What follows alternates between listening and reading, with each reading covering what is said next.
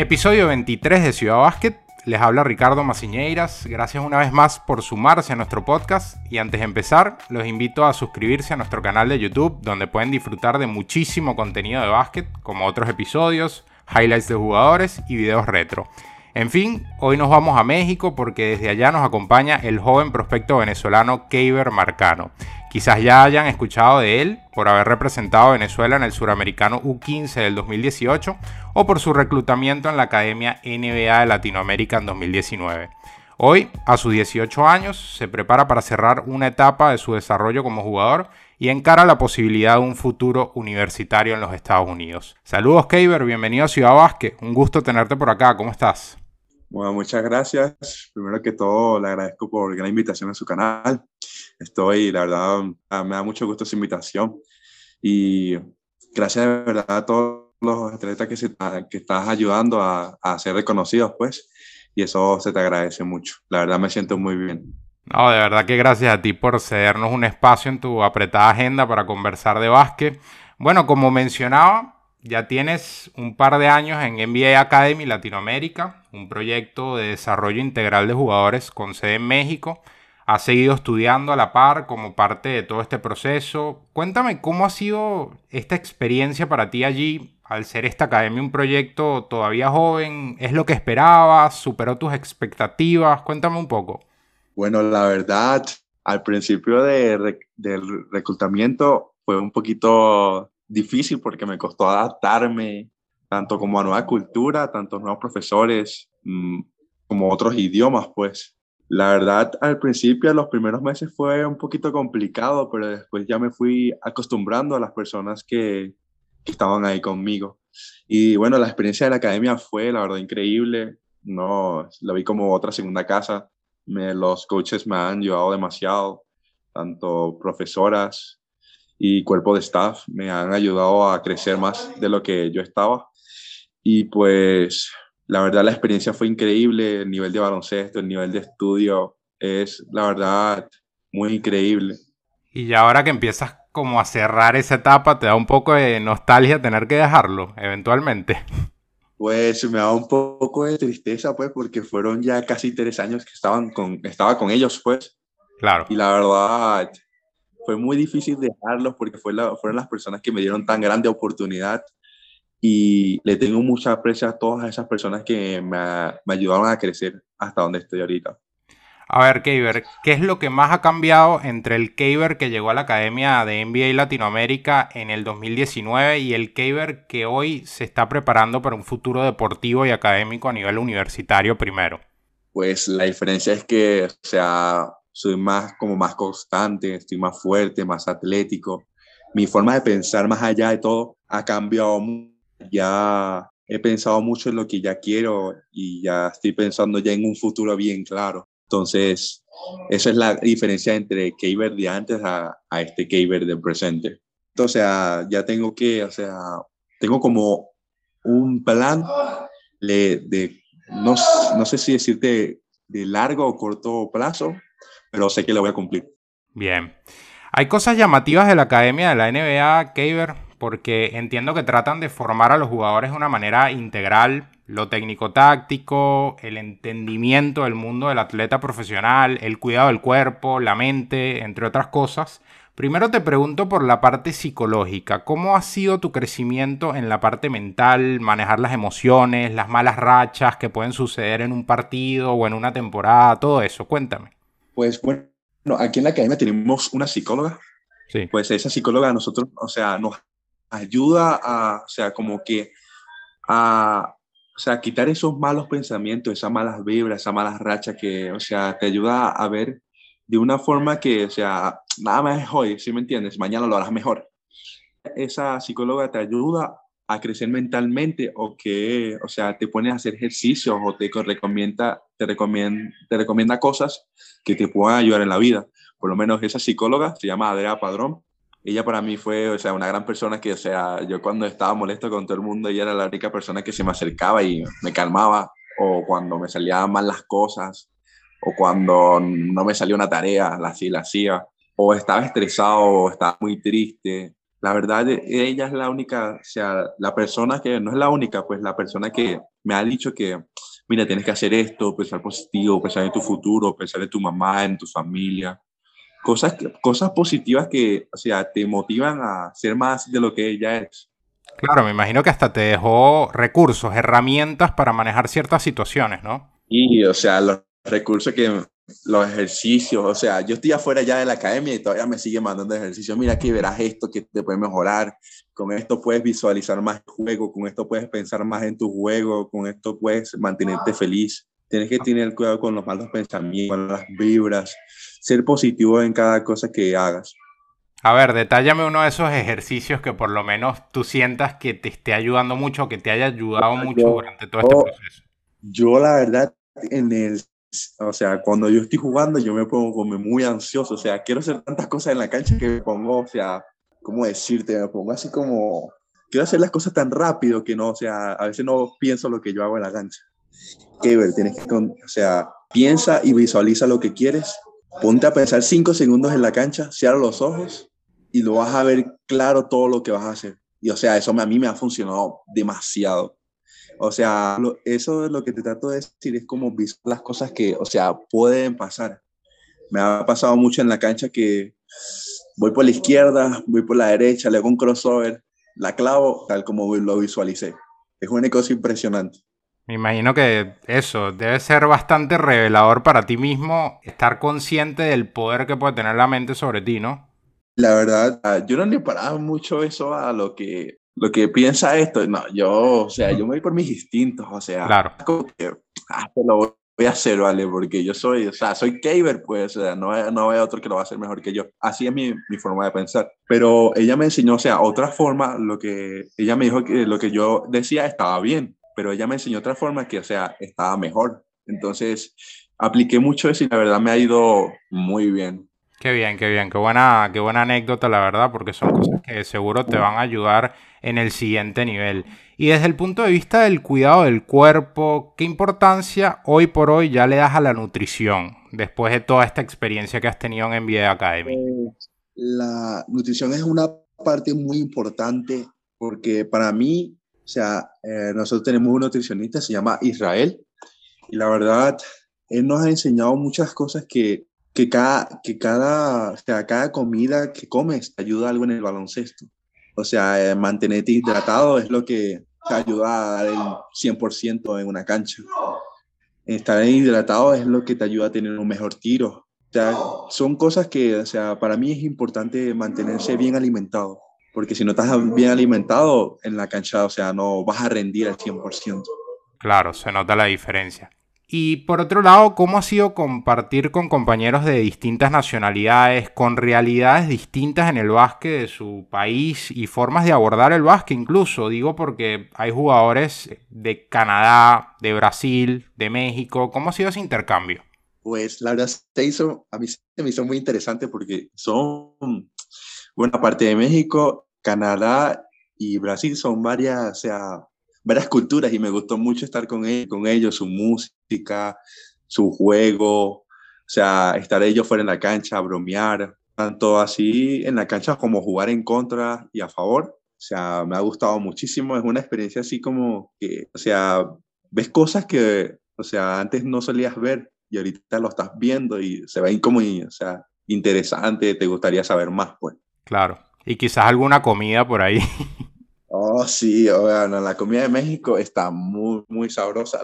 La, parte del, chile, la verdad, no, no me gustó, la verdad, pero hay comidas muy sabrosas. En Canadá también hay muy comida sabrosa, o sea, hasta nos poníamos a inventar en la cocina ahí en, en el departamento, a cocinar, o sea, a cocinar los de Brasil, cocinaban los de Canadá, después cocinaba yo, después los de México, después los de Puerto Rico, y sabes, cada, o sea, nosotros ponemos, o sea, damos nuestra cultura a los demás a ver qué, qué tal les parece. Claro, me imagino que los pusiste a comer arepas. No, ese es lo primero. Y, me, y le hice dos y me pidieron, me pidieron ocho después. Gustó, gustó. Bien. ¿Y algo de portugués habrás agarrado? Porque obviamente el inglés ya te estás preparando para un futuro universitario, pero quizás algo del portugués agarraste. No, yo sí, pero ah, no, puras cosas malas. todo lo malo se pega. Siempre empiezan por las groserías, ¿no? sí, sí. Es algo ya de naturaleza, ya creo. A ver, Keiber, después de lo obvio están los temas técnico-tácticos, que es fundamental dentro de todo este desarrollo. ¿Cómo has cambiado en ese sentido en estos dos años eh, en la academia? Bueno, más de dos años. Pues en lo táctico, las tácticas, pues antes yo no, o sea, no le prestaba mucha atención a eso, a lo táctico, porque de, o sea, del 80% no se dan las jugadas y lo, y otro por ciento sí se da. Entonces, no, estoy, no estamos muy seguros de hacer tantas las jugadas. Tratamos de hacer, o sea, o sea, cortina, rol y punto, cortina, rol y punto. Buscar un pase, una asistencia. Buscamos lo más sencillo y lo más rápido. Pues antes, lo más recomendado es hacer una jugada y terminar bien. Pero en mi vida lo que, lo que que, o sea, a nivel organizado, veo que las jugadas casi no se dan. Eh, es, es, muy difícil que una, que una jugada, o sea, si se ha dado que una jugada así se, se llegue a completar. Siempre las jugadas, no sé si vas a la NBA, siempre las jugadas llegan, llegan a mitad de, de, de, la jugada que está organizada, pues. Y la verdad he mejorado mucho eso porque me ayuda, o sea, a pensar qué jugador está solo aquí. O sea, aquí puedo hacer más en la cancha de, ¿qué puedo aportar más en la cancha? En forma de, verla cuando tratan de hacer algo táctico los coaches. Claro, reaccionar de manera inteligente, básicamente, ¿no? Y básicamente así. Keiber, recuerdo que tenías un rol en la pintura, en posiciones internas, en el Suramericano U15 del 2018, que Venezuela fue cuarta en ese torneo. Ahora pensando en todo lo que se te viene, entiendo que ya tu enfoque es más hacia el perímetro, quizá un puesto 3, hasta un puesto 2. Eh, un cambio que le ha tocado a muchos jugadores. Para ti, ¿cómo ha sido esa transición de posiciones internas al perímetro? ¿Cómo te has sentido con el drible, por ejemplo, que es clave? Crearse un propio tiro, por ejemplo, esa clase de cosas. Pues no se me ha hecho muy difícil a mí porque, o sea, yo cuando vivía en mi barrio, por decirlo así, siempre tenía mis hermanos que me han ayudado mucho la verdad, nunca he jugado a la pintura así, siempre me ha gustado diblar, así me ha costado mucho diblar, pero ahora, o sea, ni que agarro mi tiro, pido cortina, busco tiro con cortina, trato de crear mi tiro, buscar el espacio, la verdad no se me ha hecho muy difícil. Cuando estaba en el sudamericano, obviamente, o sea, me tenías que parar la pintura, sea como sea, hacer el trabajo, pues. Entonces, no se me hizo tan difícil este trayecto me costó mucho, la verdad, agarrar el tiro de media distancia y de tres, porque, o sea, no era tanto el fuerte de, de eso, yo no, no era tan bueno. Ahorita, o sea, ya estoy mejorando bastante, o sea, mucho a lo que yo estaba antes. Y a nivel de lo que tú visualizabas para ti, ¿te imaginabas que esa transición iba a llegar incluso antes de entrar a NBA Academy? Sí, yo dije en cualquier momento, o sea, yo siempre quise ser un jugador versátil. O sea, nunca, nunca, nunca pensaba ser un jugador de nada más una posición. Me encantaría jugar las cinco posiciones, o sea, un jugador versátil es lo mejor del mundo. Y pues nunca siempre trato de, sea, de entender tanto los juegos que le mandan a los puestos 4 y 5, tanto 3, 2 y 1. O sea, trato de entender todo su juego. Claro.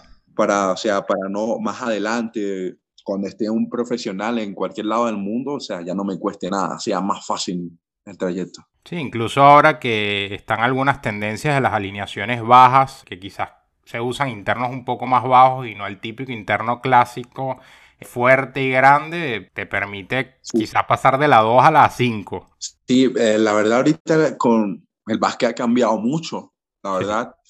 Ahorita hay unos puestos 5 que te pueden mm. atacar muchísimo. Tiran de 3, Sí, o sea, están rápidos y son increíbles, pues.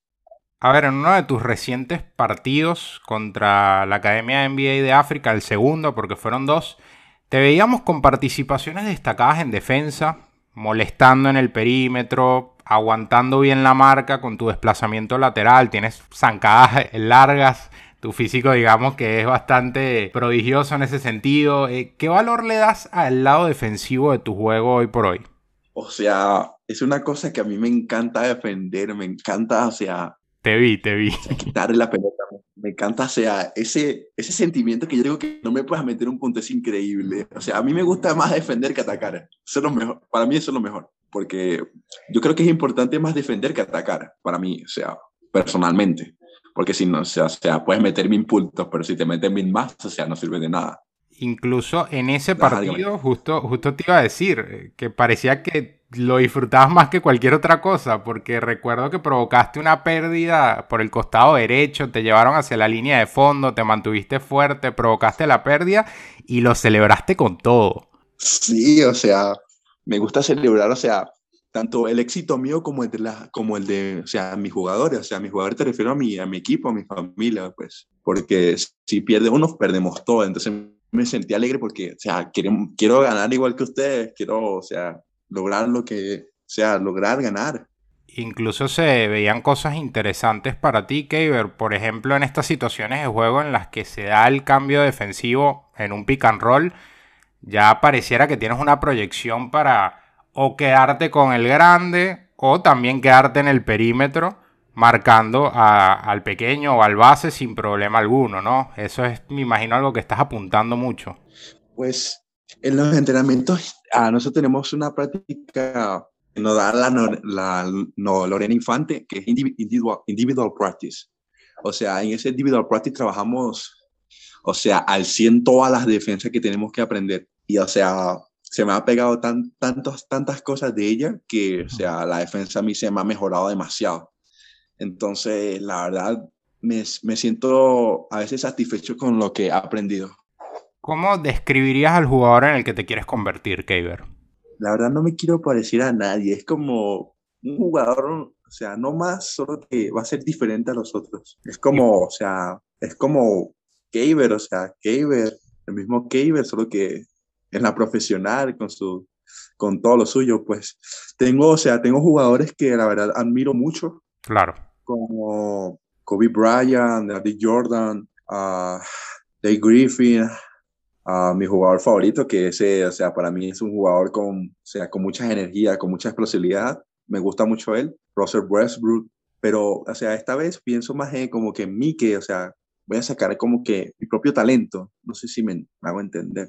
Sí, Sí, sí, te entiendo perfectamente y me imagino que eso se mezcla un poco con lo que me decías antes de tener como bandera la versatilidad. Sí, exactamente. Ahora se viene la siguiente etapa para ti. ¿Cuál es el consejo que más te han repetido para tratar de que tu adaptación en un nivel universitario sea lo más fácil posible? Disciplina. ¿Y cómo te sientes hoy por hoy con tu disciplina?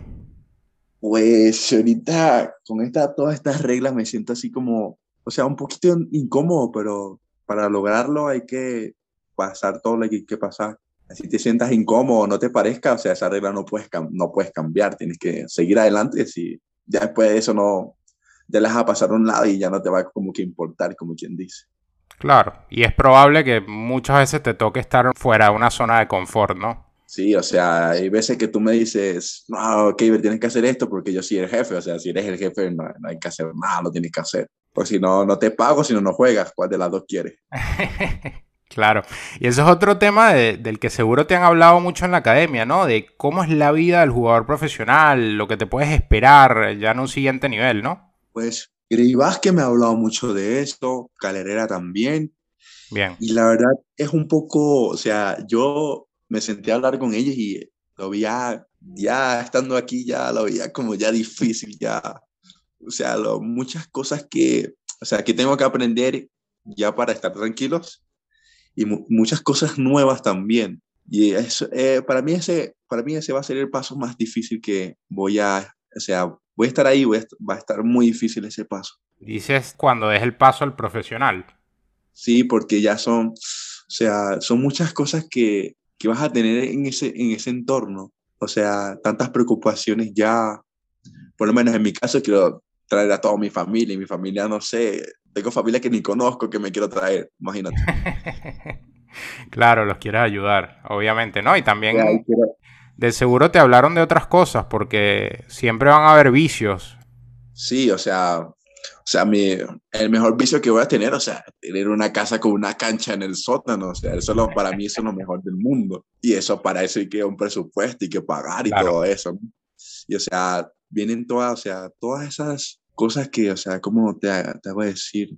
Sí, es un contexto muy complejo, lleno de muchas variables y donde muchísimas cosas Responsabilidades, esa misma, responsabilidades. Son muchas cosas que tienes que hacer, tanto que quieres hacer, tanto que, que podrías hacer.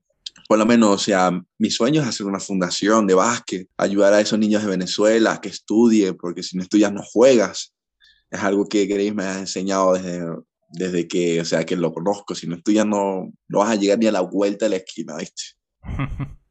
claro, porque los días como atleta están contados. O sea, y, si ni Dios lo quiera, a veces la carrera puede ser más corta de lo que uno espera por temas físicos que uno no controla. O sea, tu estudio para que, o sea, tengas una base o cómo vas a mantener a toda tu familia que trajiste. O sea, eso, eso es el tema, ¿sí me entiendes? Claro. Entonces, la verdad, para mí los estudios ahorita es muy importante y los estudios, o sea, lo que yo he visto, o sea, como el sistema aquí, los estudios que tiene no tanto la academia, Estados Unidos, otros países lo quieren llevar a Venezuela. O sea, para que vean, o sea, esos atletas que quieren entrar a este mundo, que, o sea, estudiar es lo, lo primero que tienes que hacer. Bueno, yo la verdad, cuando dije, me dieron ese poco de papeles en inglés, yo dije, ¿qué yo voy a hacer cuando llegue a la universidad? O sea, aquí es difícil, o sea, me puse a pensar todo eso y yo dije, no es tan fácil. O sea, ni no estoy en la universidad, imagínate, ya yo estaba, estaba, estaba llorando, soltando lágrimas traduciendo todo. Yo llego un momento que aquí o sea, me, estaba tan atrasado en la escuela por nivel de, o sea, me llevan a muchos torneos aquí en México, que, o sea, tan, tan atrasado que me tenían de 8 a 8, 8 de la mañana, 8 de la noche estudiando. Y era insoportable estar en una silla con una profesora al lado. O sea, eso es lo peor del mundo. Claro, me imagino que era desgastante. Y la verdad, eso para mí sí era desgastante. Yo, yo por dentro me estaba muriendo, o sea, que no tocó un balón. Estaba una semana así, o sea, una semana completa así que no podía ni ir al gimnasio, o sea, estaba enfermo. O sea, no estaba bien, me deprimía mucho, o sea, entré en una depresión demasiado fuerte. Y eso para mí fue lo más difícil de, de lo que vengo conociendo en mi carrera, así, lo, que ven, lo de lo que vengo apartando así en mi carrera. Bueno, pero de seguro creo que va a ser algo que te va a ayudar al momento que hagas la transición universitaria, ¿no? Pues en la universidad pienso que va a ser peor, está más difícil. Claro, el nivel de exigencia y de básquet va a subir. Sí, o sea, va a ser difícil la verdad, pero mis sueños se acaban cuando yo esté tres metros bajo tierra. Bien, me gusta, me gusta. La verdad, no, yo no, o sea, mi límite es el cielo. Y la verdad para mí, o sea, desde que me dijeron, un venezolano, un venezolano no puede llegar a NBA, es imposible. O sea, lo hizo Grevis Vázquez, lo hizo el otro, lo hizo el otro. ¿Por qué no puedo hacer yo? O sea, ellos que son extraterrestres, vivieron aquí igual que yo, o sea, no sé, no entiendo pues, cuál es el, o sea, eso, ¿sí me entiendes? O sea, si ellos llegaron, porque yo no? Claro. Ahora bien, Keiber, ¿cómo ha sido tu proceso de reclutamiento universitario? ¿Ya tienes decidido tu futuro? Cuéntanos un poco de esa parte. Pues ahorita tengo varias ofertas de universidades que, o sea, la verdad son muchas. Ahorita he perdido muchas oportunidades, sí, porque tema de papeles de pasaporte y así, pero ahorita lo que tengo a punto es un junior college. Ahorita tengo cuatro junior college. Bien. Ahorita, ahorita, o sea, los nombres, o sea, se me olvidaron, la verdad, son muy complicados. Yo soy malo para los nombres. Eh, serio, discúlpame esa. Que la verdad, muchos me dicen que no, Junior College es lo peor, que no sé qué, pero. Y yo les digo, bueno, como te dije, o sea, no voy a descansar hasta llegar. Sí, claro, es una ruta, es una ruta también de, de adaptación. El propio Cal Herrera la hizo. O sea, sí, Calderera fue, o sea, Junior College, Junior College, División 1, División 1 NBA, o sea, seguir intentando lo que salga, cualquier opción buena en Estados Unidos, o sea, es buena. Pues Junior College, la verdad, no sé cómo sea porque nunca me han compartido ese sentimiento. Siempre, o sea, me, me pongo a hablar con los coaches y me dicen que es, o sea, es lo mismo, es lo mismo, o sea, estudiar y tener disciplina, mandar a hacer lo que hacen los coaches, lo que las tareas, solo que la rutina puede cambiar un poco el entorno, las personas. Ya va a tener, o sea, ahorita, no sé si el otro año clases presenciales es más fácil. Y no sé cómo es la experiencia como tal. Yo digo que el nivel de básquet va a subir un poquito más o va a estar igual. Depende mucho del entorno donde vayas. Eso es lo que digo yo, mi opinión. Le recordamos a las personas que nos escuchan que el Junior College es un proceso de dos años o dos temporadas, como se quiera ver. Y la verdad que, bueno, es una etapa que muchos atletas usan también como un trampolín para luego saltar, ya sea a cualquiera de las tres divisiones NCAA o a NAIA, a cualquier entorno del baloncesto universitario de los Estados Unidos. Justo ya mencionabas a Gravis, conversaciones con Carl Herrera. Sé que de cierta manera Gravis te ha apadrinado ¿Qué significa hoy por hoy para ti?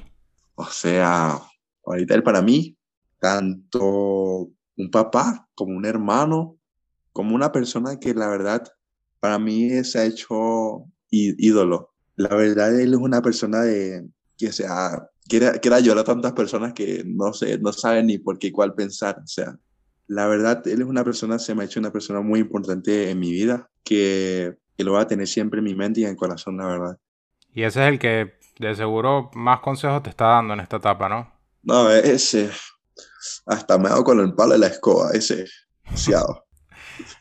Ahora bien, te estamos viendo en esta etapa en la que poco a poco empiezas a acercarte más a tus metas.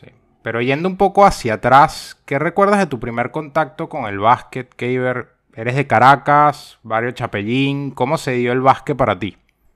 Bueno, la verdad sucedió porque vi a mi hermano jugaba en un, en un torneo así de barrios, no sé si me hago entender, así de barrios. Lo vi jugando, clavándola, y yo dije, verga, me tengo que, tengo que ser mejor que él. Y siempre he tenido esa, esa mente demasiado, así que tengo que superar a mi hermano, tengo que superar a mi hermano. Y siempre, o sea, me quedaba así, o sea, sin mentirte, de una de la tarde a dos de la noche, nada más picando y lanzando el balón que cómo él hizo esto, cómo se la pasó para allá, o sea, viendo hasta videos. Mi mamá me iba a buscar, o sea, me iba a buscar.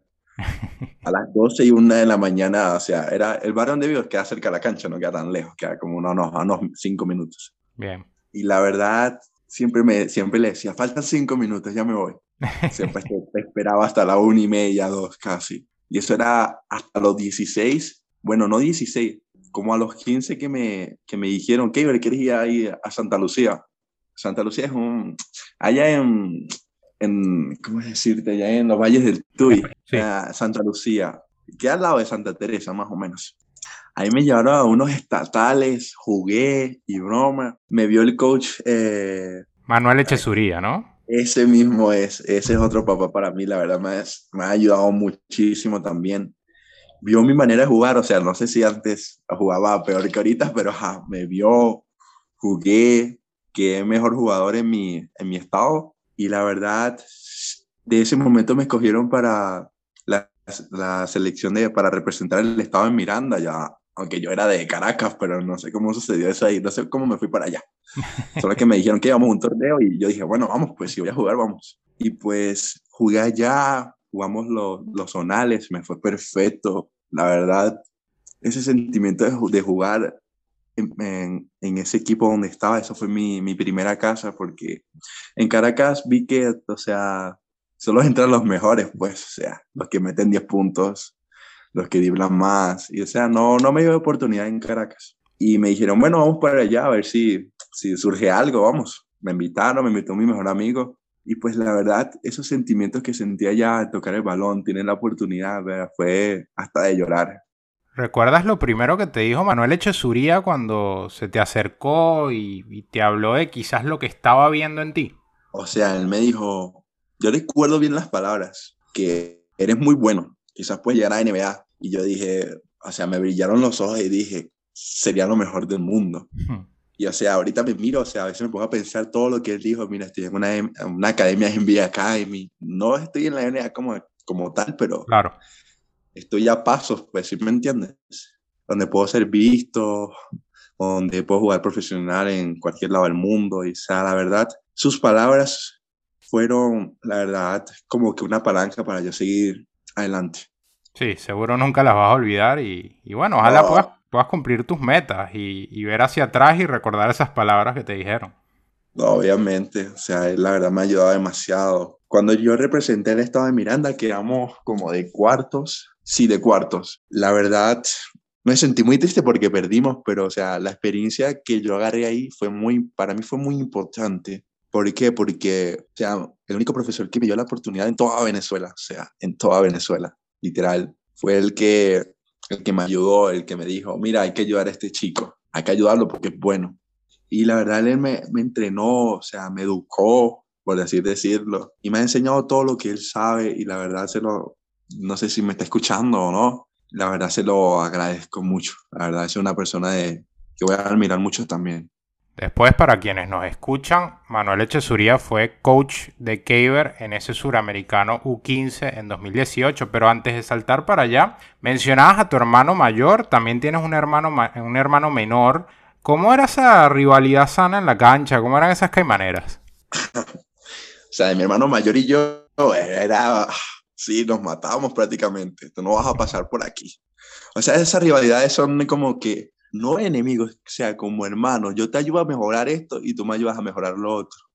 O sea, tratando de mejorar las debilidades que tenemos como del uno al otro, o sea, sabemos qué debilidad tienes. Siempre tratamos de irnos por ahí para que la mejores o tratar de, o sea, de ganarme o, o así, ¿sí me entiendes? Sí. La verdad, esa rivalidad siempre ha sido como que, como no lo veo como una rivalidad, era como amor, la verdad. y me imagino que hoy por hoy, durante todo este proceso, te ha acompañado, ¿no? No, la verdad, él, sí, siempre me ha acompañado. Y o sea, él quería un sueño también jugar en la NBA y me dijo, yo estoy orgulloso de ti porque lograste lo que, lo que yo, no, o sea, lo que yo no pude lograr. Y verte allá arriba, o sea, para mí es como vernos los dos allá arriba. Qué lindas palabras, la verdad. Y bueno, seguro va a disfrutar tus éxitos como cualquiera de las personas en tu familia. Y mencionabas a tu mamá que tuvo que aguantar esas postergaciones de la hora de salida de la cancha y me imagino que también tiene un lugar muy especial, ¿no? No, la verdad, mi mamá es una, una persona que gracias a ella estoy aquí. La verdad no, o sea, no hay otra persona que se parezca a ella la verdad ella es el, era la primera, o sea, el primer escalón o, o esa persona que siempre me ha ayudado a subir las escaleras, yendo a los juegos, yendo a las 12 y 1 de la noche, yéndome a buscar, esperándome en las gradas. Es algo, la verdad, la verdad, muy un sentimiento grande que tu mamá te esté ahí mirando en las gradas. Bueno, te cuento rápido. A ver. Yo tenía, yo tenía una final allá en Parque Miranda, no sé si conoces esa cancha. Sí, me imagino que sí. Claro. Bueno, tenía una final de, los, de donde yo estaba, estaba cuando estaba allá. Y la verdad, cuando vi a mi mamá en las gradas me entró, o sea, como un frío en mi cuerpo de que, verga, la persona que más te ama en este mundo te está mirando yo entré. Yo no soy nervioso, ni, no, sea, ni no tengo miedo ni nada, pero me entró un miedo de hacer las cosas mal, de pasar pena. Y verga, fue un, o sea, me entró un escalofrío así por el cuerpo que no, sea, no tengo, no, sea, no tengo palabras para eso, me entró unos nervios, me temblaban las manos, me no entraba, no, o sea, no entraba en la cancha y ya estaba sudando. No te pone nervioso el coach, no te pone nervioso el rival, pero sí tu mamá. sí, o sea, sí, o sea, mi mamá era la primera vez que había, o sea, iba para un juego así que yo estaba, o sea, que estaba visto, que me veían todo el mundo, esa cancha estaba llenísima, no era tanto por los que me vieron, sino, o sea, mi mamá. La verdad, ese fue mi mejor juego del mundo. La clave, que eres mejor jugador. O sea, hice cosas que, o sea, que en otros partidos no hice nunca. ¿Era una final? O sea, fue algo... No, semifinal, quedamos como de tercero. ¿Contra quién estabas jugando? Contra... ¿Te acuerdas? Capaz no. no me acuerdo, fue como los 16 años, 15 más o menos ni me acuerdo el equipo, pero lo que sé que le, o sea, yo solo lo, lo hice pasar pena, la verdad. O sea, fue lo mejor del mundo ese torneo. Sueño con tener a mi mamá, o sea, yo estando en la NBA y ella que esté ahí al lado mío, en las gradas, así, así al lado mío, con, así, dándome la huella misma. Eso es lo, ese es mi sueño, la verdad.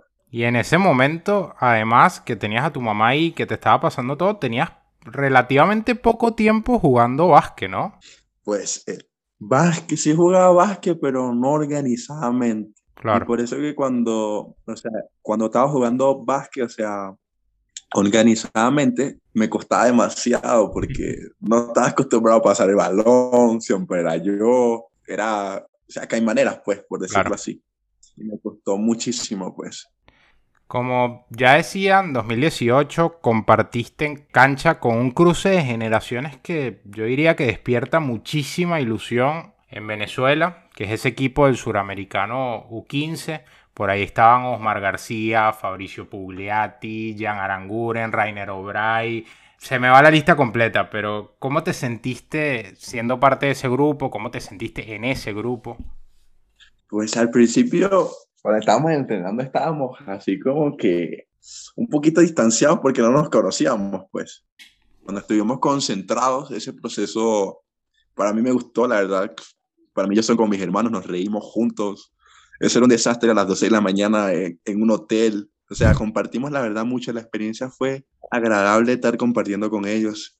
Y para mí, o sea, donde esté, o sea, algunos sé dónde están, pero les deseo lo mejor del mundo, la verdad. Ellos para mí son unos atletas de edad de admirar ya.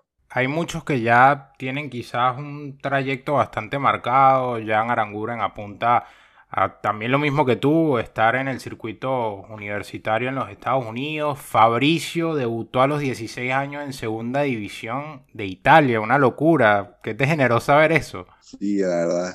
De hecho, él es, es uno de mis amigos también. Para mí, o sea, él él es buenísimo, o sea, tanto como persona como para el básquet. Para mí es uno de mis compañeros más fieles también. Bien.